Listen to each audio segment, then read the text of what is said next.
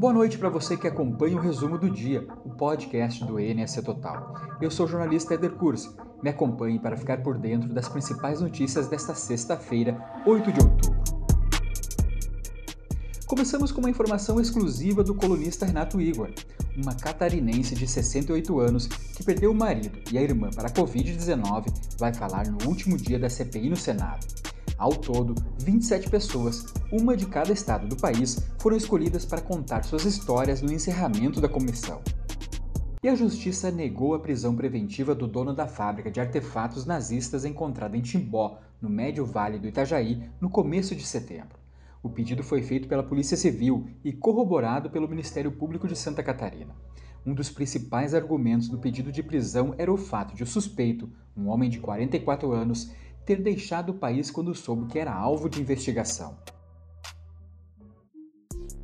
Oito postos de combustíveis de Florianópolis vão vender gasolina a preço de custo neste sábado, durante o horário normal de funcionamento. Ao todo, cada estabelecimento vai comercializar 20 mil litros de gasolina comum e aditivada. A promoção acontece como uma medida compensatória, definida pelo Procon depois que os postos aumentaram o preço da gasolina durante a paralisação dos caminhoneiros no início de setembro. E um grave acidente entre um caminhão e uma van deixou oito pessoas feridas na madrugada desta sexta-feira em Joinville. A colisão aconteceu em um viaduto no bairro São Marcos. De acordo com informações da assessoria do Instituto Festival de Dança, a van era ocupada por bailarinos de Brasília que iriam se apresentar no evento. Uma dançarina teve o dedo amputado e precisou passar por cirurgia. E um crime bárbaro movimentou a cidade de Indaial na manhã desta sexta-feira. Um homem matou a ex-esposa facadas na casa em que ela estava com os filhos de 5 e 12 anos. Segundo a polícia militar, o casal estava separado há cerca de três meses. Na manhã desta sexta, o homem teria ido buscar uma das crianças. Ao receber o ex-marido na garagem, a mulher de 32 anos foi esfaqueada.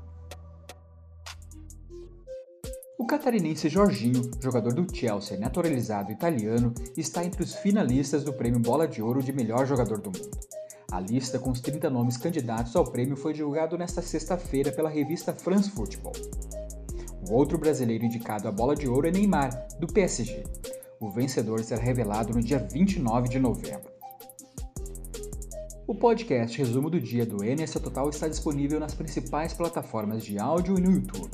Mais informações você confere nos links que estão aqui na descrição e no nosso portal. Até mais!